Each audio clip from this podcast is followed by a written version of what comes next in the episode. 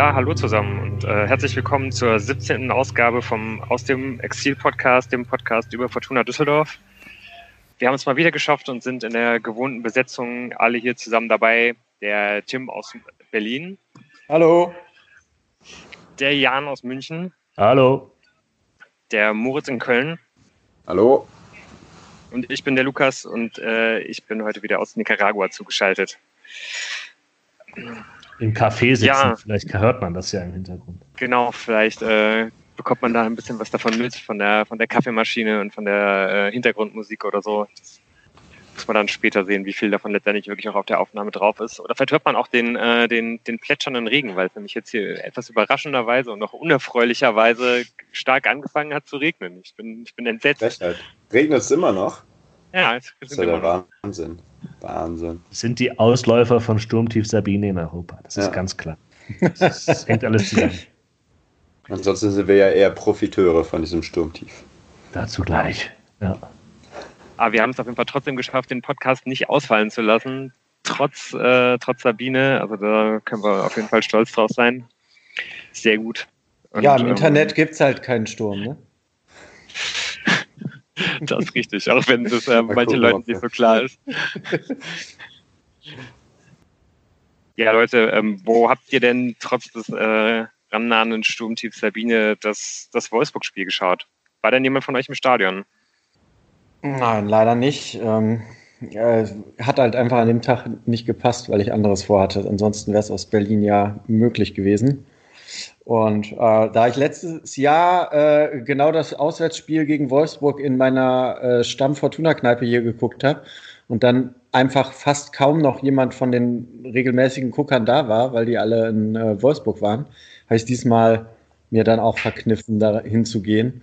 Und äh, außerdem war das ja im letzten Jahr auch nicht das beste Ergebnis, was man da gucken konnte. Deshalb habe ich ja zu Hause geguckt. Ich auch sehr unspektakulär zu Hause einfach. Ähm, Samstagnachmittag, Notizen gemacht wie immer. Nichts Besonderes. Vorbildlich ja. auf jeden Fall. Ich habe auch zu Hause geguckt und mir auch die Finger wund geschrieben.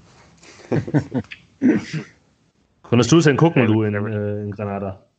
Nee, hat leider, leider nicht funktioniert. Also von daher, ich werde äh, mich wieder ein bisschen mehr zurückhalten bei der, bei der Analyse und vielleicht eher ein paar Fragen stellen und so weiter. Und habe mich dann ansonsten eher dann halt über die gängigen Quellen im Internet ein bisschen informiert, aber das ist es dann auch.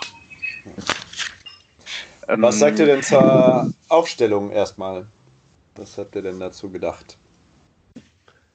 Ja, es war ja eigentlich wenig überraschend, außer eine, eine Person, nämlich ähm, dass Ampomani spielt, damit hatte ich schon gerechnet und dafür Bernhard Tekbetei.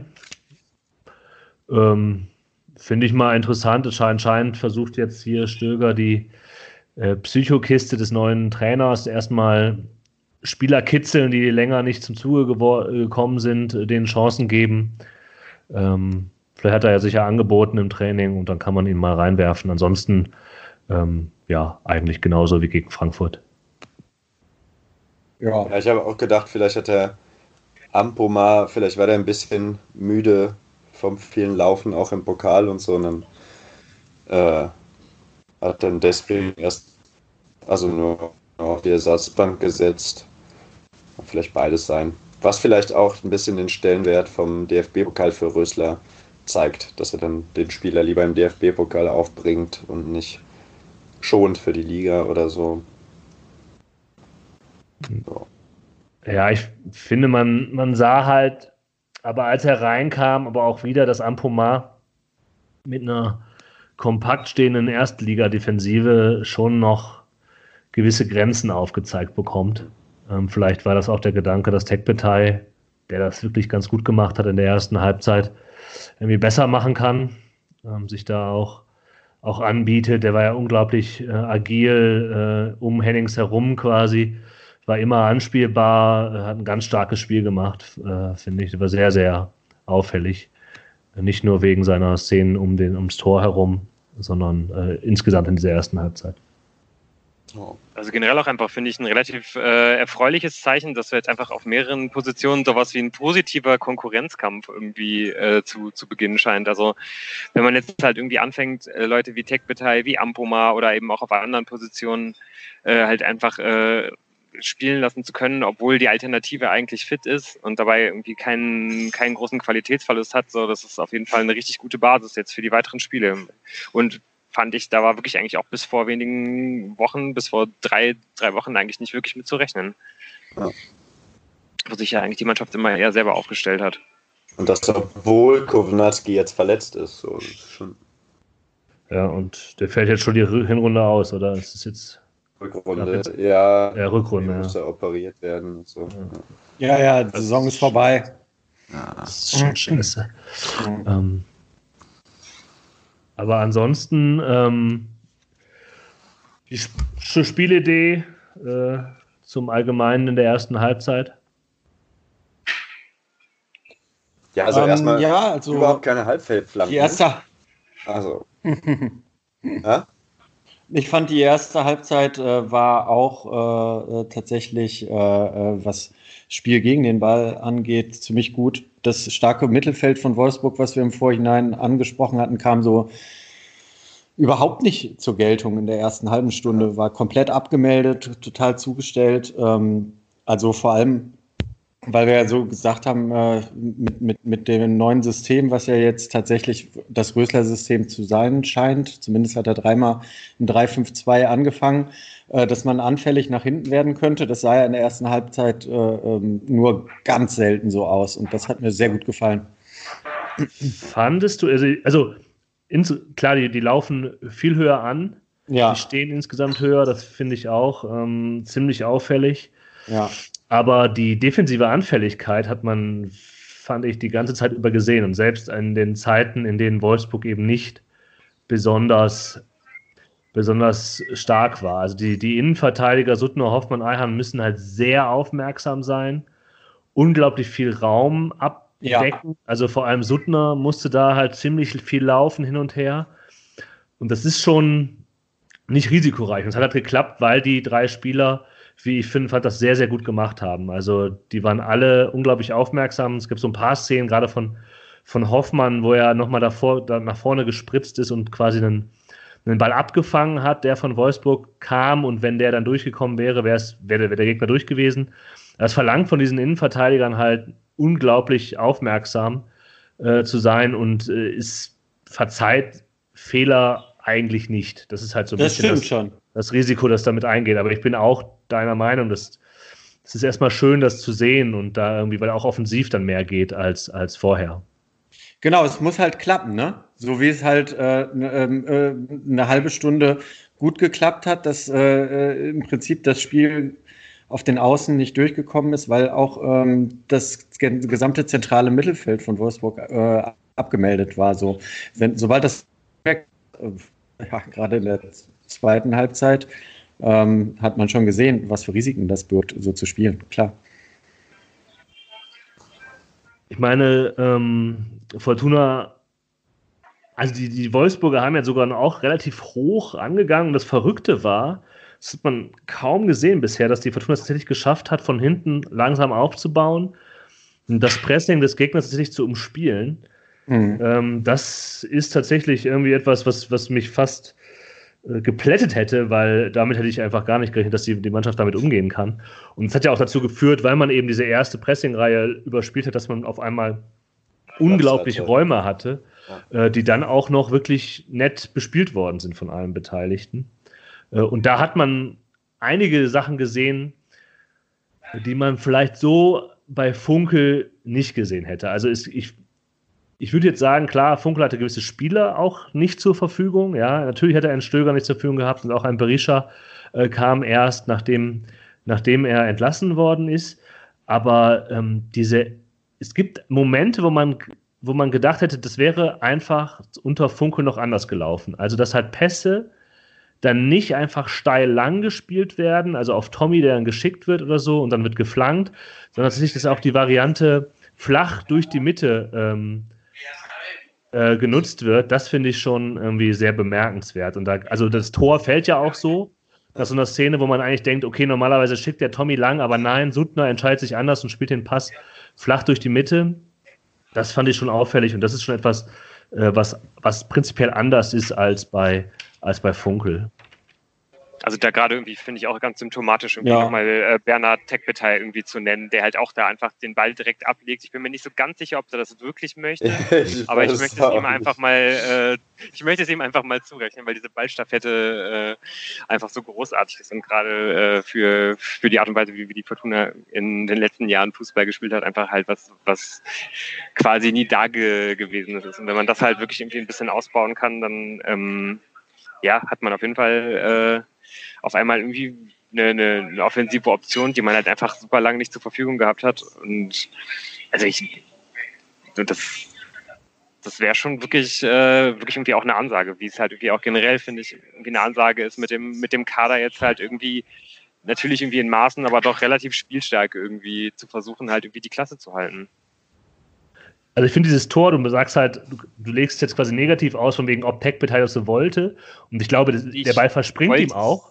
Ja, ja. Aber da, das, das Interessante ist, was ist denn vorher passiert, also, also noch in der, der, der grauen Funkelzeit, der Ball verspringt und der Ball ist weg. Aber es waren ja auch mehrere Spieler, dann direkt eigene Spieler um stimmt. herum. Also die Auch haben tatsächlich Genau. das ist ja etwas, was ja. vorher überhaupt nicht da war. Also, dass halt plötzlich der Strafraum mit mehreren Spielern besetzt ist, dass quasi so ein Fehler auch mal ausgeglichen werden kann offensiv. Und Morales dann auch, Morales ist, glaube ich, direkt wieder zurücklegen kann und dann bedient Tech-Beteiligt Zimmermann. Das ist ja das, ähm, was auch nochmal anders ist als vorher. Absolut. Also ich finde halt auch, dass man da sehen kann, dass diese, dass eben diese neue Formation, dieses 3-5-2, auf das jetzt Rösler ja anscheinend ganz stark setzen möchte, offensiv einfach relativ gut funktioniert, weil man einfach auf einmal im, im Zehnerraum einfach teilweise mal drei Spieler zur Verfügung hat und halt einfach beide Außenverteidiger irgendwie äh, sich, sich halt anbieten und letztendlich dann ja auch einer von beiden irgendwie das Tor schießt. Das, ja, also diese, diese Szenen hätte es halt irgendwie in, in, den, in den Spielen unter Funkel halt nie gegeben. Da war es halt ganz, ganz oft so, dass man halt eigentlich nur so zweieinhalb Spieler irgendwie in, äh, in, in Strafraumnähe hatte und der, der, der zweieinhalbte, der, oder, oder, oder der dritte, der dann quasi so ein bisschen Nachschub war, dann eben auch oft Alfredo Morales und von dem wurde dann meistens irgendwie erwartet, dass er jetzt irgendwie einen, einen, einen öffnenden, tödlichen Pass spielt oder sich irgendwie alleine in eine Abschlussposition bringt und das hat einfach überhaupt nicht funktioniert. Und jetzt, was man jetzt, was man jetzt sieht, also der blüht ja wirklich absolut auf irgendwie, auch neben, neben Stöger und neben Berisha da im, Morales, zentralen ja. Mittelfeld. Ja. Ja, und ich meine, was man, was man nicht vergessen darf, ist, äh, dass das äh, äh, schon offensiv relativ gut aussieht. Defensiv können wir später nochmal drüber reden. Aber äh, er, der hat jetzt dreimal diese Formation spielen lassen und ähm, Rösler hat bisher noch keine volle Trainingswoche mit der Mannschaft gehabt. Deshalb habe ich halt auch einfach Hoffnung, dass ähm, wenn man sich jetzt mal findet und sagt, äh, Flexibilität über Bord wirft und mal ein System einstudiert und er hat sich, glaube ich, deshalb auch jetzt möglichst viele Spieler für dieses System schon mal angeguckt. Dann habe ich die Hoffnung, dass es auch auf jeden Fall äh, noch ausbaufähig ist. Ja, Wie findet ihr denn eigentlich, wie, äh, wie, wie, das, wie das Pressing der, der Fortuna funktioniert? Also dieses, das setzt ja schon jetzt mittlerweile irgendwie viel weiter vorne an. Ja, ich finde halt das Ding, was halt stark ist am Pressing, ist genau das, was Jan eingangs gesagt hat, dass du halt die Innenverteidiger hast, die unheimlich aufmerksam sind.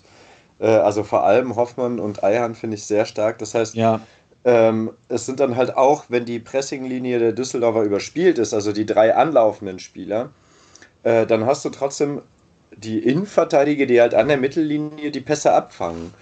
Und ähm, die sich quasi diese zweiten Bälle dann auch, oder nicht zweiten Bälle, aber eben diese Bälle, äh, selbst wenn das Pressing dann nicht zu Fehlern führt oder so, dann doch zu so ungenauen Abspielen, dass dann äh, an der Mittellinie Eihahn oder Hoffmann äh, bestimmt auch Suttner da diese Pässe abfangen können und äh, so dann sogar wieder wirklich gefährliche äh, Gegenstöße einleiten können. Also ich fand das ziemlich beeindruckend.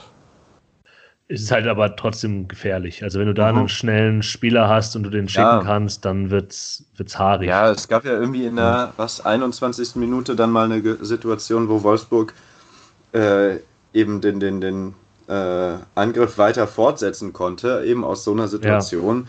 Und da wurde es halt super gefährlich, weil die Abwehr völlig ungeordnet war und ähm, dann einfach Ja, ja. der Abschluss zu schwach war. So, ne? habe ich Ende. mir auch aufgeschrieben. Ja. Ja, ja Steffen das, ist halt nicht zugeordnet, steht halt zwischen den Innenverteidigern und wenn der das besser macht, dann. genau.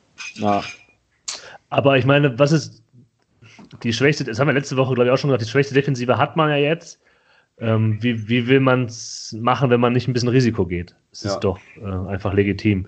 Absolut. Ob das jetzt gegen Gladbach auch hält, müssen wir mal gucken, aber ähm, so ist es ja erstmal etwa, man sieht eine Veränderung.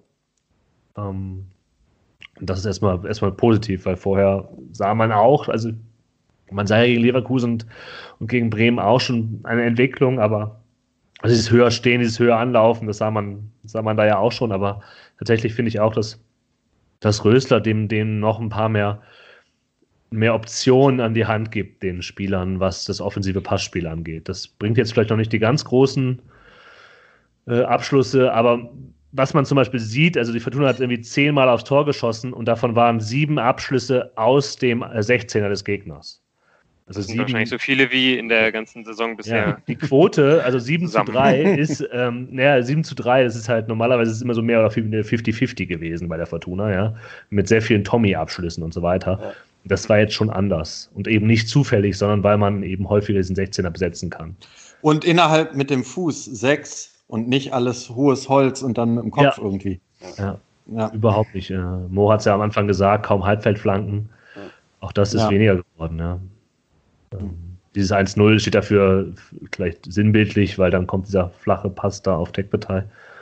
Ähm, aber auch sonst, erste Halbzeit, boah, das war schon echt verrückt gut, muss man sagen. Ja, zumindest so bis zu dieser, ja, bis zur 30. Minute ungefähr, ne? Ja. Da fand ich, hat dann Wolfsburg sich ein bisschen, da gab es nochmal einen Abschluss von Wolfsburg, der auch einfach nicht, nicht gut, äh, also hätte man mehr draus machen können. Und dann hat sich Wolfsburg so ein bisschen gefangen oder so ein bisschen drauf eingestellt gehabt, hatte ich das Gefühl. Ja. Ähm, also ohne dass Fortuna jetzt völlig die Kontrolle abgegeben hätte, aber es war dann, wurde dann so ein bisschen weniger gefährlich Richtung Wolfsburg. Und dann kommt die äh, in der 40. Minute der erzwungene Wechsel. Eihahn muss raus verletzt. Und Zanka rein. Mhm. Ähm, vielleicht, wenn man auf die zweite Halbzeit guckt und da eben den deutlichen Abfall feststellt, ist das eventuell halt ein Faktor, ne? Wenn du mehr Ball, wenn du mehr das Spiel machen musst, weil du irgendwie einer mehr bist, dann ist natürlich Eihahn eigentlich einer, den man da gerne auf dem Platz hat, um mal einen Pass zu spielen in die Spitze oder äh, ins Mittelfeld gefährlich rein. Also er hat sich ja jetzt auch wieder oft mit vorne eingeschaltet am Anfang. Ne? Der war ja auch häufig über der Mittellinie unterwegs und so. Ja, Hoffmann äh, hatte auch einmal einen, äh, einen, ganz guten Vorstoß. Ja, der hatte erst, genau, richtig. Also ich, der kann das vielleicht auch, aber der ist ja erstmal nächstes Spiel sowieso gesperrt. Ja. Aber, aber meinte, dass das ja. dann so ein, so, ein, so ein psychologischer Knacks ist, dass die Leute denken, scheiße, jetzt haben wir den Kahn nicht mehr auf, auf dem Feld? Also, das ja, ist ja völlig ich glaube, dir geht einfach schon ganz, ganz viel Qualität einfach verloren. Ne? Also ja. ich glaube, sowohl defensiv und als halt auch offensiv. Und gerade offensiv sieht man es ja meistens noch, noch, noch viel deutlicher, einfach weil er sich da so häufig einschaltet. Ähm, würdet ihr denn eher, eher wirklich die, die, die Auswechslung, also beziehungsweise die, die Verletzung von, von, von Eihahn oder dann den, den, den Platzverweis dann kurze Zeit später in der zweiten Halbzeit irgendwie als wirklich einen Knackpunkt für, für das Spiel ausmachen? Dafür, dass man dann irgendwie so ein bisschen äh, ja halt die Kontrolle verloren hat. Also ich glaube halt, äh, ähm, dass tatsächlich äh, vielleicht noch so was Drittes äh, mit hineinspielt, nämlich dass dazwischen die Halbzeitpause war. Und ähm, dass halt einfach äh, leider Gottes äh, der Trainer von Wolfsburg in der Pause die richtigen Worte gefunden hat. Glasner heißt er, glaube ich. Mhm. Ich glaube, dass Wolfsburg ganz anders aus der Pause kam und dann kriegen die halt diese rote Karte und dann haben sie da war irgendwie so ein jetzt erst recht Gefühl da. Ja, ich würde es auch um, nicht voneinander trennen. Das ist halt ja. so ein, genau wie Tim es sagt, so eine Phase, in der es dann kippt.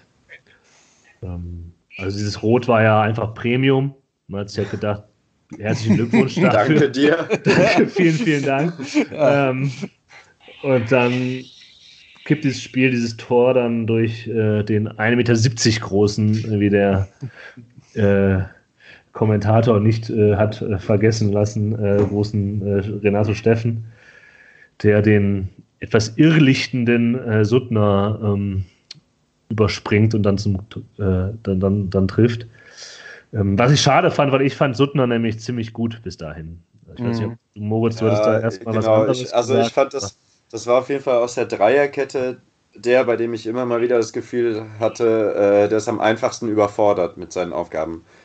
Ähm, der sich mal hat überlaufen lassen und äh, wo das Stellungsspiel nicht so war, dass er dann, also ne, dass er dann halt hinterherlaufen musste, statt äh, wie dann eben vor allem Hoffmann, finde ich, aber eben auch Eihan, die dann den einen Schritt rausmachen und äh, damit überhaupt unterbinden, dass es zum Laufduell kommt oder so. Ist natürlich auf dem Flügel auch vielleicht was anderes als in der Mitte.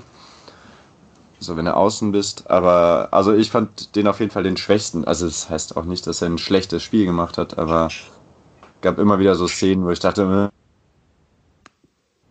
äh, der ist also am Limit der, der Anforderungen. Ja, aber ich glaube, das liegt eben auch an der Position in Kombination mit Tommy. Also der hat Mhm. einfach mehr Aufgaben zu erledigen, während halt Zimmermann gelernter Rechtsverteidiger ist und da Eihan auch besser unterstützt. Ähm, glaube ich, das ist auch ein bisschen, er muss noch mehr Raum abdecken. Und das, Ja, ja, kann ich so er ist sagen. vielleicht auch der, er ist halt nicht der, er ist halt, Eihan ist halt der bessere Spieler. Ja. So, der bessere Verteidiger, der bessere Fußballer insgesamt. Und Hoffmann spielt in der Mitte, da ist eh nochmal ähm, was anderes. Ähm, aber ich fand ihn auch nach vorne wirklich gut in der Entscheidungsfindung. Er hat halt den Ball nach vorne getrieben hin und wieder und dann ähm, clevere Pässe gespielt. Die flachen oder so, das fand ich eigentlich äh, vollkommen in Ordnung. Und dann in der zweiten Halbzeit hat er wie, also er macht den Fehler, ja, das Tor geht halt zu einem Teil auf ihn. Zu einem Teil, würde ich sagen. Aber Ja. die Frage ist ja auch, äh, ähm, also der Zimmermann ist ja da äh, im Prinzip äh, äh, zu, beim Aufbau von Wolfsburg sowas wie eine hängende Spitze. Der steht da irgendwie noch ganz vorne rum und seine Seite ist ja dann frei, worauf, was dann Hoffmann im Prinzip ähm, reparieren muss. Und Aber nicht schafft. Also der Genau. äh, ja. Aber da ist auch über, also ich meine, der, der kann ja völlig unbedrängt flanken. Ich weiß gar nicht, wer Ja. die Nummer 14 da ist. Und ähm, das, äh, äh, ja, natürlich geht schon auf Suttner, aber so unbedrängt sollte der da auch nicht flanken können. Nee, richtig. Naja, Ja, ich dann steht es kurz- 1-1, dann, dann, dann kann man ja reagieren. Ne? Dann kann man ja auf das 2-1 spielen. Und das haben sie auch gemacht, aber ja. Doch deutlich verunsichert. Ja, Ich wollte noch ganz kurz sagen, natürlich ist auch dieser äh, von Suttner, das sollte man, möchte ich äh, auch nicht unterschlagen. Also der läuft ja auch vor dem 1 zu 0 einfach mal vom 16er bis äh, quasi tief in die andere Hälfte und sieht einfach, dass er diesen Platz hat und nutzt den. Also das war schon auch sehr gut gemacht. Ich will noch mal kurz sagen. Finde ich. Ja, und das war dann das elfte Mal diese Saison, dass man in Führung lag. Gewonnen hat man am Ende vier Spiele davon. Ja, da sind wir wieder so ein bisschen wie ganz am Anfang der Saison, ne? wo, wo, wo wir schon gesagt haben, bloß nicht in Führung gehen. Mhm. Ja, ich habe mir zwischen der 50. und der 60. Ähm, ich habe mir die Minuten nicht aufgeschrieben, habe ich mir ein paar Notizen gemacht zu diesem Eindruck, zu diesem Zeitpunkt. Und meines Erachtens hat sich dann halt das, das restliche Spiel davon eigentlich nicht mehr viel geändert. Ich habe mir damit aufgeschrieben, Fortuna verliert den Zugriff aufs Spiel, verliert die Zweikämpfe im Mittelfeld, kaum mehr vernünftiges Passspiel, lange Bälle sind sofort weg und Fortuna hat, den, hat das Gefühl, jetzt was zu verlieren, verlieren zu können. Und das ist, glaube ich, das. Wir haben letzte Woche über das, das, dieses starke Mittelfeld von Wolfsburg gesprochen und die hatten, die haben da alles weggemacht. Also ähm, Schlager, Arnold und Gilavogi, die haben einfach, glaube ich, also die haben gefühlt keinen Zweikampf mehr verloren. Die sind in die, die sind körperlich hart reingegangen. Die haben, Moment, ich habe mir das äh, belegt, 25 von äh, 25 zu 16 Kopfballduelle dann gewonnen. Also im gesamten Spiel, aber den Großteil in der zweiten Halbzeit. Ähm, also da war einfach, Wolfsburg hat da krass gegengehalten, auch körperlich gegengehalten. Und dagegen hat dann Fortuna einfach keine Mittel mehr gefunden. Selbst Thomas Pledel hat keine Mittel mehr gefunden. Selbst obwohl Thomas ich, Pledel nicht. Obwohl ich sagen muss, dass er mir gut gefallen hat. Ja, können wir es einfach mal so stehen lassen. Ja, also es gab keine Bälle mehr, was in der ersten Halbzeit passiert war, über die Achter. Gut, Ja. sich dann angucken, wie viele, wie viele Ballkontakte Morales und äh, äh, Berisha da noch hatten, aber diese langen Dinger waren alle weg. Und da Ja, gab es einfach überhaupt keine Möglichkeit mehr. Es wurde ja auch Wolfsburg beim Aufbau gar nicht mehr gestört irgendwie. Also es, die konnten ja auch erstmal relativ weit kommen. Also Fortuna stand ja auch deutlich weiter hinten ähm, in der eigenen äh, Hälfte.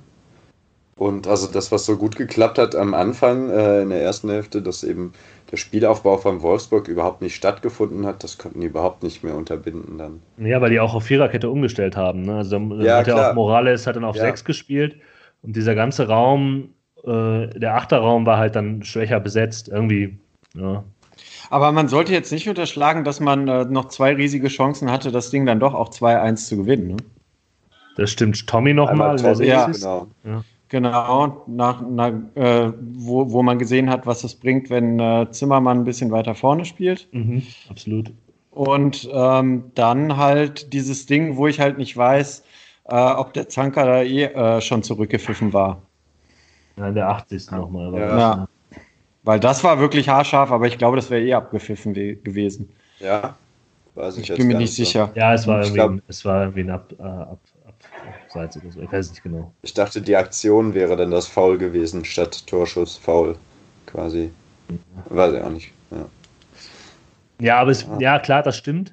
Ähm, aber im Endeffekt war es halt ein Spiel, das dann halt nach Spielverlauf 1-1 ausgeht.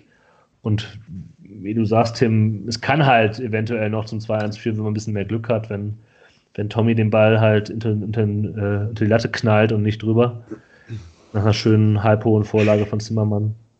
Aber im Endeffekt war die Luft ja komplett raus in dieser zweiten Halbzeit. Ja, also das 1 zu 1 geht über die gesamte Spielzeit gesehen dann vielleicht sogar auch in Ordnung. Aber ich sag mal, wenn jemand das Spiel 2-1 gewinnt, ähm, aufgrund der Chancen, dann wäre das eher Düsseldorf gewesen. Ja, und ja dann- generell kann man ja irgendwie dann auch wieder resümierend so ein bisschen sagen, es ist einfach wieder ein weiteres Spiel, was irgendwie Mut macht, aber halt irgendwie Mhm. auch ein weiteres Spiel, wo man halt irgendwie denkt, okay, wenn man halt dieses Spiel nicht gewinnt, dann, dann, dann steigt man halt auf jeden Fall ab. Genauso wie halt letzte Woche gegen Frankfurt, genauso wie, wie dieses Bremen-Spiel. Also, Ja, wo, wo wir dann bei äh, dem Auftritt von Friedhelm Funkel im Doppelpass wären, glaube ich. Also ich muss vorher noch mal eins sagen. Ich muss vorher noch mal eins sagen. Ja. Die Existenzberechtigung von Hertha BSC habe ich noch nie verstanden. Ja, aber nach dem, nach dem Spieltag, äh, boah, das kommt ja noch dazu. Also Ja. klar, die. 500 Punkte, die müsste eigentlich gewinnen. Und die Konkurrenten Gewinnen dann verlieren gegen müssten. fucking Hertha BSC, die halt einfach scheiße sind. Äh, Völlig verdient 3-1. Mhm. Kann halt nicht sein. Und die rutschen ja selber nicht unten rein. Die werden gleich irgendwie 1-0 die nächsten Spiele irgendwie gewinnen. Wahrscheinlich noch gegen Fortuna. Ich kann Ja, ja ähm, nach dann- Düsseldorf. Rotzen ja, durch wahrscheinlich eins von den beiden Toren, die irgend so einen 80 Millionen Neuzugang halt macht, der komplett floppt, aber gegen Fortuna trifft er dann halt mal. Ich sehe es auch schon wirklich äh, sehr, sehr bildhaft vor mir. Der Klasse. Voronin von Hertha. Denn? Dieser Piontek. Aber ich glaube, der ist ganz gut. Naja, aber äh, genau. Ja. Zwei Spiele, wo man sagen kann, die kannst du mit Glück gewinnen. Das gegen Frankfurt, da, äh, das musst du eigentlich dann irgendwie nach Hause bringen. Ähm, und äh, so ähnlich, ähm, ja, nur mit Unentschieden wird man die Klasse nicht halten. Ich glaube, das war sogar genau der Wortlaut. Hat sich ja dann Friedhelm Funkel auch am nächsten Morgen im Doppelpass nochmal ähm, äh, zu Wort gemeldet. Ich glaube, Jan, du hast dir das äh, genüsslich komplett reingezogen. Nee, ich habe mir das nicht komplett. Ich habe mir, ich hab ich ich hab mir das dann über YouTube angeguckt und vorgespult, wo ich dachte, okay, wo, wo wird das jetzt Thema sein?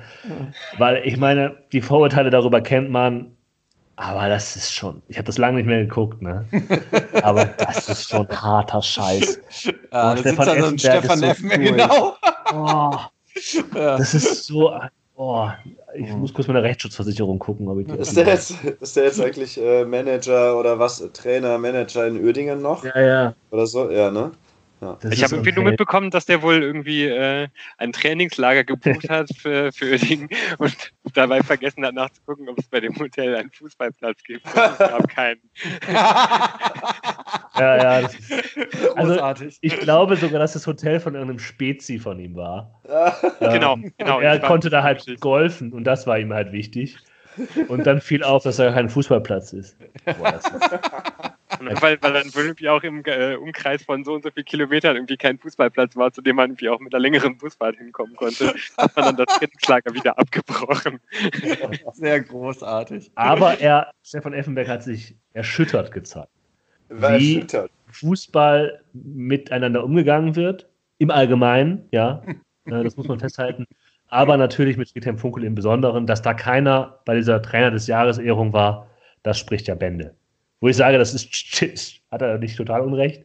Ja, aber ähm, das war, also Friedhelm Funkel hat im Prinzip zwei Sachen gesagt. Also er hat erstens gesagt, ähm, ja, also die hatten eh schon vor, höher zu, äh, zu, äh, zu pressen und hatten das im Trainingslager einstudiert und ja, ähm, Rösler, dem man natürlich alles Gute wünscht und so weiter, da hat er sich immer sehr positiv äh, geäußert, hat natürlich jetzt auch zwei Spieler ähm, zur Verfügung, die er noch nicht zur Verfügung hatte, nämlich Stöker und Berisha. Ähm, und ja, das wäre quasi auch so, ob das jetzt so anders gelaufen wäre unter ihm, äh, wie quasi die ganzen positiven Dinge, die wir jetzt angemerkt haben. Das sieht ja so auch so ein bisschen. Ja, man muss abwarten, man könne noch quasi nicht genug, äh, es sei noch, es sei zu früh, um jetzt ähm, schon, schon ein Urteil darüber zu fällen, äh, wie, wie der Trainerwechsel denn gewirkt habe, einige Elemente. Und da würde ich sogar sagen, das kann er halt sagen, gibt Indizien dafür, wie gesagt, gegen Bremen und gegen, gegen Leverkusen war da ja was zu sehen, aber ich finde, was, was Rösler jetzt da reingebracht hat, ist schon nochmal etwas anderes, als wir der Funkel erwartet haben. Das haben wir auch schon rausgearbeitet. Und der zweite große Punkt, äh, der dann halt war, dass, da kam dann halt Stefan Effenberg und seine Menschlichkeit, äh, die, die Menschheit ist am Ende eigentlich und im Fußball sind alle nicht mehr nett zueinander, wie jetzt zu früher. Ähm, das war halt dann Friedhelm Funkel, der halt, also vor allem sehr deutlich gegen Thomas Röttgermann geschossen hat. Also Lutz Pfannenstiel ist gar nicht, glaube ich, so stark im Fokus gewesen, auch wenn er gesagt hat, naja, er würde jetzt keine Position bei Fortuna übernehmen, wenn die derzeit dort agierenden Spitzenfunktionäre noch da wären. Da gehört natürlich Lutz Pfannenstiel zu, aber Röttgermann hat er, äh, hat er ganz, ganz implizit, explizit angegriffen. Und das dann halt mit seiner Friedhelm-Funkel-Art, ja, früher konnte man sich noch auf die Leute verlassen. Und hier Heribert Bruchhagen, wie, wie gut er zu mir war. Und der Vorstandsvorsitzende vom VfL Bochum, wie der sich immer vor seine Trainer gestellt hat und so weiter und so fort. Also quasi das alte, früher gab es noch gute Patriarchen, die wussten, äh, wie es zu laufen hat, Argument. Und ähm, heute ist es halt eben nicht mehr so, oder zumindest unter Thomas Röttgermann ist das nicht mehr so. Äh, ob das immer alles so schlecht ist, dass diese Großkopferten vielleicht nicht mehr so viel zu sagen haben, das ist jetzt eine andere Frage. Ähm, aber natürlich, äh, das ist so undankbar alles, ja, wie mit ihm umgegangen worden ist. Und bis zu einem gewissen Punkt würde ich ihm ja auch nicht widersprechen, dass da einiges auch falsch gelaufen ist. Man darf aber auch nicht vergessen, dass die Vertragsverlängerung, die er bekommen hat, ähm, auch auf dem Mist dieses Vorstands gewachsen ist. Ja, also mhm. die, die, wenn er da jetzt noch ein bisschen Geld rausholt, soll er das machen. Ähm, das ist jetzt auch etwas, was er vielleicht ein bisschen übergangen, übergangen hat bei, seinem, bei seiner Äußerung da. Ja. Und dann sagt er ja noch, ähm, ich war in den vergangenen vier Jahren das Gesicht von Fortuna Düsseldorf. Und das hat einigen Leuten dort mit Sicherheit nicht gepasst. Ja, kann man mal überlegen, wer die letzte, also. Wer sind die Leute? Die sind alle weg. oder? Ja, also, ich glaube auch, die sind nach und nach von ihm gegangen worden, oder? das Lutz Pfannenstiel und der Röttgermann oder der, der Koker als Marketingvorstand. Ja, keine Ahnung. Ja, der bringt sich da schon in Position für in fünf Jahren und so. Mhm. Als was? Als Präsident dann? Ja, oder vielleicht wird er auch äh, ähm, äh, Leiter Abteilung Sport. Das mhm. war ja noch nicht. Mhm. Funkel jetzt. Das könnte, könnte ich mir schon vorstellen, dass man ihm halt irgendwie oder wenigstens einen Platz im Aufsichtsrat gibt oder so. Ja. Ich meine, der wohnt ja irgendwie direkt um die Ecke, hat jetzt ja wirklich auch häufig betont, dass er, ähm, dass er sich halt irgendwie gut vorstellen, äh, wie, wie, wie gut ihm, äh, wie wichtig es ihm halt irgendwie geworden ist, die, die Fortuna irgendwie als Verein zu begleiten und so weiter. Und ja ich meine, wenn man den halt irgendwie schon mal im, äh, im Verein hat, also ich wage einfach mal nur zu prophezeien, dass äh, das wahrscheinlich nicht die letzte Trainerentlassung war, die, Fortuna vorgenommen hat. Äh, und ich glaube, wenn man halt so jemanden dann vielleicht irgendwie auch zur Not mal auf die Bank setzen kann, so wie Bayern das ja immer gerne mit Jupp Heinkes macht, das ist auf jeden Fall nicht die schlechteste Option. Ohne da jetzt irgendwie zu weit spekulieren und vorgreifen zu wollen. Aber es ist ja zumindest äh, eine vorstellbare, äh, ein vorstellbares Szenario. Ja, aber dazu muss es ja wahrscheinlich jetzt tatsächlich noch ein paar Wechsel geben. Also ja, aktuell kann ich mir also, jetzt nicht vorstellen. Nee, aktuell bestimmt nicht. Aber ich meine, lass die Fortuna jetzt absteigen. Äh, du, du kriegst als Sportdirektor ja meistens eine oder zwei Patronen, also indem du halt darfst du ja eigentlich auch meistens nicht mehr weiterarbeiten und wie lange sich halt ein Thomas Röttgermann an der Spitze von Fortuna Düsseldorf halten kann und halten wird, äh, ja, sei auch mal dahingestellt. Ja. Mhm. Du, du, du, meinst, Friedhelm Funkel kriegt die Chance, äh, ein zweites Mal den Absturz in die Drittklassigkeit zu verhindern, ja? naja, wenn er, wenn er, wenn er Lust hat, äh, halte ich das für das auf jeden Fall ein Szenario, das, das, das, das ich mir schon auch vorstellen könnte. Aber wir kommen jetzt ja wirklich schon arg äh, ja. Und, ja. Ähm, hat ja auch immer nur gesagt, Fortuna Düsseldorf ist meine letzte die, Trainerstation.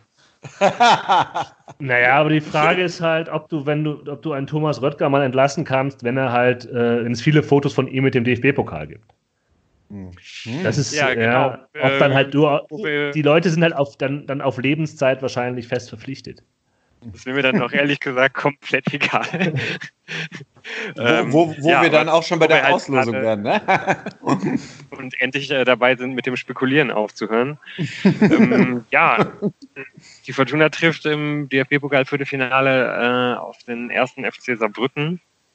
Und ja, ich glaube, ohne das irgendwie besonders jinxen zu wollen, wenn man sich das so anschaut, also die, die Wahrscheinlichkeit, dass man da auf jeden Fall irgendwie mit, mit dem Sieg rausgeht, ist halt nicht allzu gering.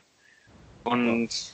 dann schaut man ja dann schon auch mal mit so einem halben Auge, ach so, wann wäre denn das äh, Pokal-Halbfinale und wer ist denn überhaupt noch so im Wettbewerb und so weiter. Also ich glaube, wir waren ja, wir waren bei der Auslosung auf jeden Fall ja auch alle, glaube ich, ganz angetan. Ja. Sind aber noch ein paar ganz gute drin, habe ich gesehen. Also wird trotzdem schwer mit dem Pokal. Ja, aber die nehmen sich ja zum Teil raus. Ja. Also das ist ja auch äh, nicht ja, schlecht. Das stimmt natürlich. Aber ich glaube, ja. viel mehr kann man nicht sagen. Besseres Los hätte man halt nicht haben können. Ob man außerdem gab es oder nicht. Ja. Außerdem gab es mal, ich weiß halt nicht, wie, ob das noch am Leben ist und aktiv, aber es gab ja mal auch so eine Fanfreundschaft, so ähm, mit Saarbrücken. zu Saarbrücken? Ja. Okay.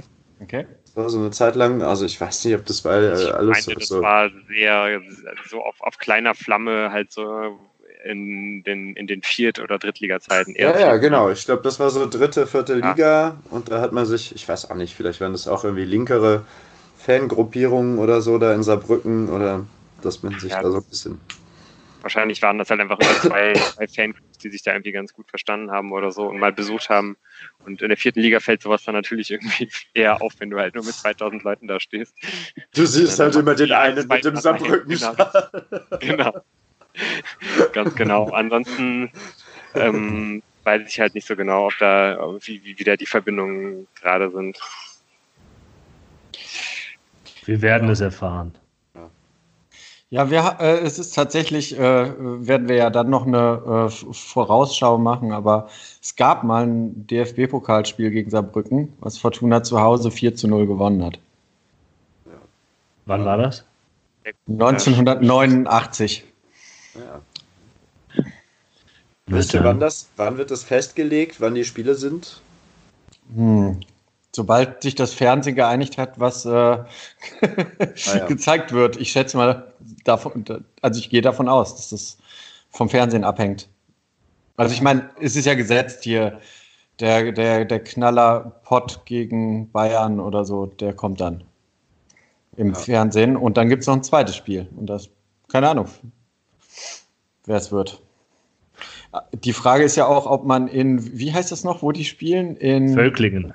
In Völklingen, äh, ähm, naja, man wird schon ein gutes Flutlicht dort haben, ne? Die haben auch jetzt auch unter Flutlicht gespielt. Auch zu Hause gespielt. Haben die da auch so noch, noch mal eine Frage dazu. Woran liegt das denn überhaupt, dass, äh, dass, dass Saarbrücken nicht äh, im eigenen Stadion antritt? Die bauen um oder sowas? Ja. Mhm. Also das war aber letztes, also der TSV 1860 hat ja sein Relegationsaufstiegsspiel aus der vierten Liga in die dritte in Saarbrücken gehabt und da war das auch schon so. Also es ist schon jetzt länger, länger dürfen die nicht mehr in Saarbrücken selber spielen mhm. und spielen dann diese Spiele ähm, in Völkling. Das heißt, die Ligaspiele auch nicht, oder? Ja, weiß ich jetzt nicht. Ja. Jetzt nicht Habe ich mich nicht gut vorbereitet, aber ich weiß noch, dass, dass die 60er, die ich kenne, nach Völklingen gefahren sind ähm, und ganz begeistert waren von dieser alten, ähm, alten Bergwerkstatt. Also, wenn man München gewohnt ist, ist das, glaube ich, eine Umstellung, sagen wir mal so. Aber es, wenn man Gelsenkirchen kennt, wahrscheinlich nicht so ganz. Plant denn irgendjemand von euch da vielleicht auch wirklich hinzufahren? Ich meine, wenn man so als, als Fortuna-Fan sind ja die, äh, die, die Highlights äh, rar gesät meistens ja. und ähm, man könnte ja wirklich mal drüber nachdenken. Ne? Ich meine, also wenn die, wenn die Fortuna wirklich ins Halbfinale vorstößt, das wäre echt schon ein Ding. Plant da jemand vielleicht irgendwie, äh, einer von euch den Weg zu machen? Ja, also ich habe schon mit Rosina, ähm, wir, wir, wir sind da dran. Ähm, Seid ihr am Plan dran? Ja, am Plan dran und wir müssen ja gucken, wie, wie ne, wann der Mitgliederverkauf losgeht und sowas. Aber bei mir liegt es halt daran, ob es am dritten oder vierten ist, ob ich kann oder nicht. Okay. So einfach ist das. Ich äh, kann mir nicht freinehmen, deshalb geht es leider nicht. Ich gebe aber zum Besten, die meisten Pflichtspiele ohne eine einzige Niederlage bestritt Fortuna Düsseldorf übrigens gegen den ersten FC Saarbrücken. In 17 Partien, die erste davon 1962 im DFB-Pokal, die letzte 1999 in der Regionalliga West-Südwest, holten die Düsseldorfer acht Siege und neun Unentschieden. So. Da haben wir die Statistik auf unserer Seite. Ja. ja, also fahrt mal hin. Ja. Ja, es wird einer der, hoffentlich, gut, aber einer der wahrscheinlichsten Siege noch. Um, oh. Puh, Warten also, wir mal ab. Ich glaube auch, also ich glaube irgendwie. Ja, gegen wen soll die denn noch gewinnen diese Saison? Ach so, das meinst du? Gegen SC Paderborn oder so zum ah, Beispiel? Ich dachte, so, jetzt, ja. ich dachte jetzt im ja. Fanleben. Ach so, ich habe auch gerade gedacht, der Moritz hängt sich ganz schön aus dem Fenster. Nee, ich meine jetzt so für die Spielzeit. Danach gewinnen wir ja eh wieder alles. Ja, genau. Das ist ja auch langweilig, dann brauchen wir nur nicht nach Saarbrücken zu fahren. Okay, so viel schon mal in, die, in den nächsten Monat geguckt. Jetzt gucken wir mal ganz eng. Nächste Woche steht ein Spiel auf dem Programm und Jan wird uns wahrscheinlich jetzt ein bisschen was dazu erzählen. Ja, ich meine, alle haben es ja gehört, dass äh, die Fortuna Profiteur des Sturmtiefs Sabine ist. Wir hatten es schon angedeutet. Äh, Player, der, die die Player-Sperre äh, wird jetzt quasi auf das Spiel gegen Fortuna Düsseldorf am Samstagabend um 18.30 Uhr angewandt und eben nicht äh, auf das Gladbacher Spiel gegen Köln. Äh, die Gladbacher sind jetzt ausgeruht, nach wie vor auf dem vierten Platz. Eine sehr beeindruckende Saison bisher. Zwölf Siege, drei Unentschieden und fünf Niederlagen. 38 zu 32 Tore. Ähm, also wissen, wie man Tore schießt, kriegen aber auch ein paar rein, oder drei, warte, was steht überhaupt? Äh, und 39 Punkte. Insgesamt spielt die Mannschaft eher ein Kurzpassspiel, ähm, möchten ruhig von hinten aufbauen oder schnell von hinten aufbauen, vielmehr, aber ohne lange Bälle. Äh, kommen dabei sowohl über die Außen als auch durch die Mitte, sind sehr, sehr variabel, was auch die Aufstellung angeht. Also eine große Prognose kann man bei Gladbach tatsächlich ähm, nicht gut stellen, weil äh, das Trainerteam gerne äh, umstellt vor Spielen, rotiert und auch in Spielen sehr anpassungsfähig ist. Äh, eine gewisse Schwäche ist vielleicht, ähm, dass einzelne Spieler jetzt auch in einem Alter sind, äh, wo das Tempo nachlässt. Also äh, bei dem ersten Spiel in der, in der Rückrunde hat der FC Schalke 04 permanent über Oskar Wendt gespielt, den Linksverteidiger der dort spielt, weil Rami Bensabiani immer noch verletzt ist. Ähm, das ist etwas, eventuell auch etwas, was die Fortuna ins Auge fassen kann, wenn sie denn nach wie vor so stark offensiv auflaufen möchte mit, äh, mit Zimmermann, der eben ähm, großen, äh, große Rolle auf dem rechten Flügel spielt und auch gegen Wolfsburg hat die Fortuna ja über rechts sehr stark gespielt. Ähm, in der Regel spielt Gladbach mit einem 4-4-2 oder einem 4-3-3. Gegen Leipzig haben sie auch in einer Fünferkette gespielt, aber das war wohl eher eine Ausnahme, eine Reaktion auf die spielstarken Leipziger. Im Tor in der Regel Jan Sommer, Rechtsverteidiger ist Stefan Leiner, Innenverteidigung, das ist relativ konstant, Matthias Ginter und Nico Elvedi. Und auf links eben Oskar Wendt, äh, Ben Sabiani, ich weiß gar nicht, ob der zurückkommen kann, aber der war eben verletzt oder ist es auch noch. Ähm, das Mittelfeld, auch hier wird, hier wird eher durch, durchrotiert. Ähm, Christoph Kramer hat mal wieder eine Gehirnerschütterung. Ich weiß gar nicht, wie wievielte in seiner Karriere das ist. Das ist einfach schon ziemlich be besorgniserregend eigentlich, äh, was der gute Mann mit seinem Kopf macht. Ähm, Dennis Zakaria, auch sehr defensiv stark, aber auch, auch nach vorne ein guter defensiver Mittelfeldspieler. Äh, dort spielen kann aber auch der in Düsseldorf bekannte Florian Neuhaus. Und vorne, ich nenne jetzt einfach mal nur die Namen, die da spielen können. Wie gesagt, Plea ist ja gesperrt. Lars Stindl und Jonas Hoffmann, der auch defensives Mittelfeld spielen kann oder schon gespielt hat. Marcus Thuram, Patrick Herrmann und Breel Imbolo. Also die vordere ähm, Seite hat es tatsächlich gehörig in sich. Ähm, und wie gesagt, sie können beides. Sie können sowohl durch die Mitte kommen als auch über außen. Das wird sicherlich die bisher größte Herausforderung für die neu zusammengestellte Verteidigung bei Fortuna, bei der Hoffmann äh, gelb gesperrt fehlen wird, das wissen wir schon. Und ob kein Kahn Eihahn spielt, ähm, dazu gibt es aktuell noch keine Information. Es wird nicht einfach gegen Gladbach, sagen wir mal ja. so. Das wussten wir aber auch schon vorher. Ja, also ich glaube, wenn man sich die ganzen Namen jetzt hier nochmal anhört, äh, dann weiß ich auch nicht, ob das halt so einen großen Unterschied macht, ob jetzt halt Player spielt oder nicht. Und ich glaube, dass dann die Gladbacher deswegen halt einfach äh, eine Woche ausgeruhter sind als die Fortuna, ist dann halt wirklich äh, nicht unbedingt äh, ein Punkt dafür, dass, dass die Fortuna hier vom Sturm äh, tief profitiert, sondern eher die Gladbacher.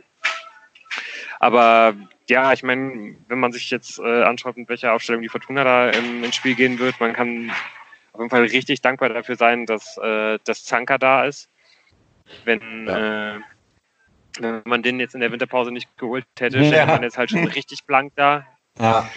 Und ähm, selbst mit ihm in, in der Zentrale, also ich bin mir ziemlich sicher, dass er dann einfach auf der, auf der ähm, zentralen Innenverteidigerposition wieder spielen wird.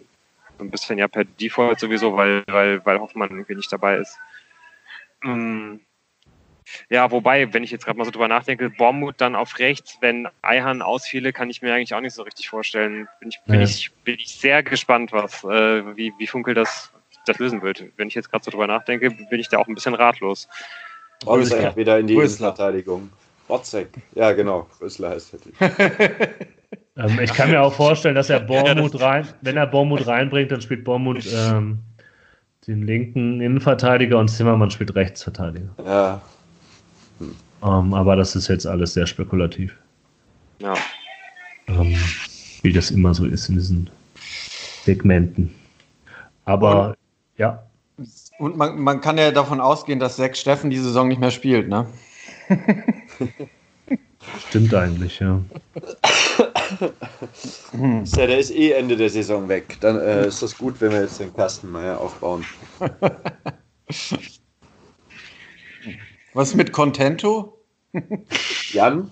Den fordere ich schon die ganze Saison. Aber, äh, es gab, es gab der, bei der Pressekonferenz äh, vor dem, vor dem Wolfsburg-Spiel gab es so einen Moment, wo ich mir denke, als Trainer sollte man nicht anfangen, Spieler aufzuzählen. Also äh, da ging es irgendwie um die Abwehr und wem er da vertraut. Und dann hat er angefangen, all seine Abwehrspieler aufzuzählen. Und am Ende hat den, den Pressesprecher gefragt, habe ich denn irgendwen vergessen? Ja, und natürlich hatte er wen vergessen, oh. nämlich Robin Bormuth und Diego Contento. und äh, das war dann ja, natürlich Robin, äh, Robin auf jeden Fall. Aber ich denke einfach, es ist ein bisschen unclever, ähm, so an, einzusteigen in so, ein, äh, in so ein Segment, weil die Wahrscheinlichkeit, dass du da halt irgendjemanden anpisst, ist halt relativ groß bei so einem ganz Kader, ja. ähm, es war, er, er hatte, ich finde ihn ja sympathisch, Rösler. Also er hat ja so eine, so eine Art, das schnell wieder aufzufangen. Hat er auch gut gemacht dann, aber das war einfach irgendwie so ein bisschen, ein bisschen uncleverer Moment. Ups.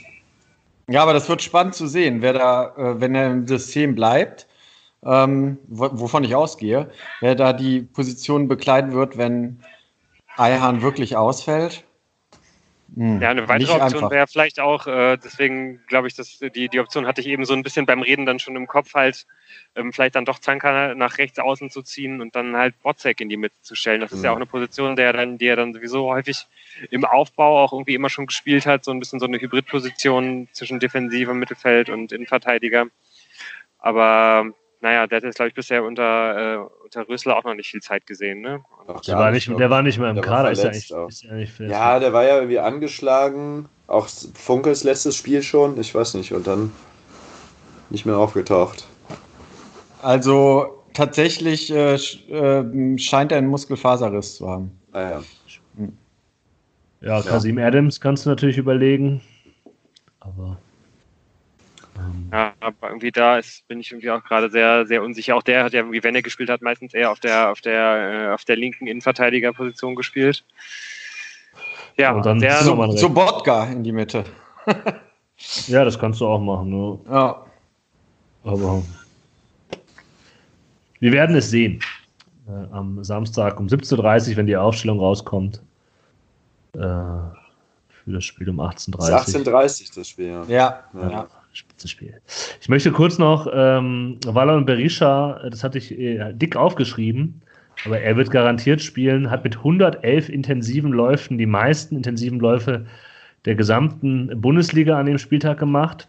Intensive Läufe sind Läufe über 17 Kilometer pro Stunde mhm. und mit 12,4 Kilometern die fünf meisten aller Spieler an diesem Spieltag. Also für die Laufstatistik der Fortuna ein absoluter Volltreffer, dieser Mann.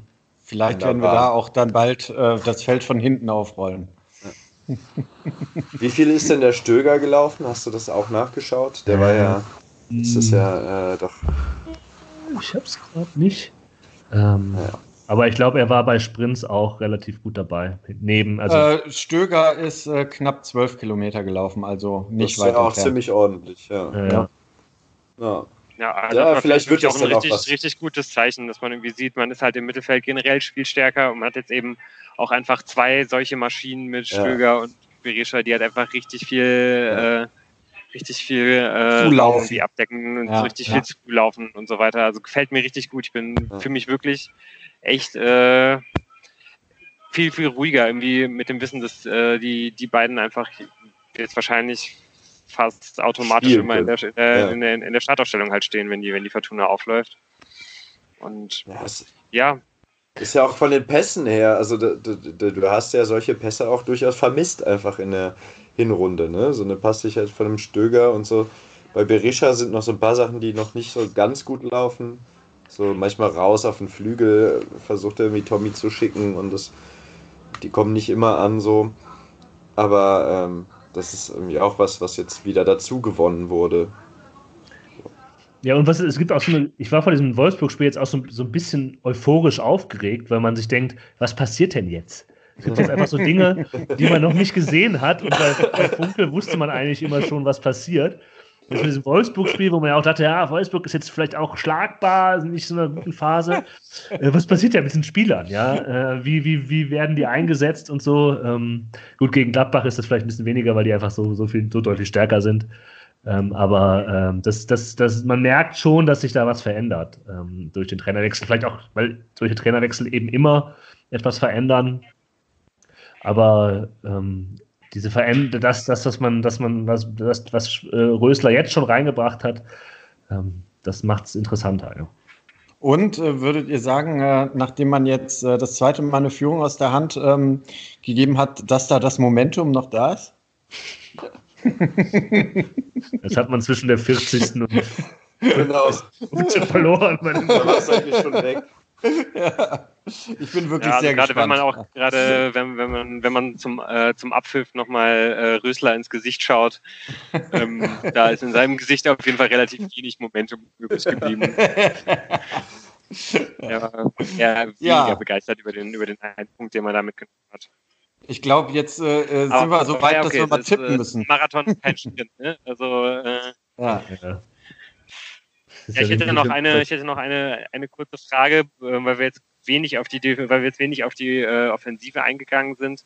Wahrscheinlich wird auch da ähm, Rösler relativ wenig ändern. Könnte ich mir gut vorstellen, dass halt Ampomar wieder anstatt Tekpetai spielt, aber Ja. Henning sollte ja wahrscheinlich gesetzt sein. Aber sonst wird da wahrscheinlich auch nicht viel durchgewechselt. Aber auch ein Tekpetai würde ja nach der starken Leistung irgendwie jetzt ähm, gar nicht weiter überraschen. Ich fand hinterher stärker als Henning. für Tommy. Ja, könnte ich mir auch vorstellen.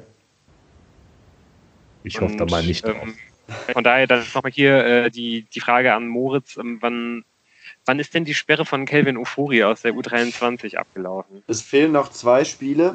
Wir haben jetzt am Wochenende, am Wochenende 1 zu 1 gespielt gegen die zweite von Schalke. Und natürlich hat wieder getroffen Fortunas Goalgever Schinter Appelkamp. Äh, bester Torschütze der zweiten Mannschaft. Also da können wir auch für nächstes Jahr immer noch positiv blicken. Aber ja, Kelvin Ofori ist leider noch zwei weitere Spiele gesperrt.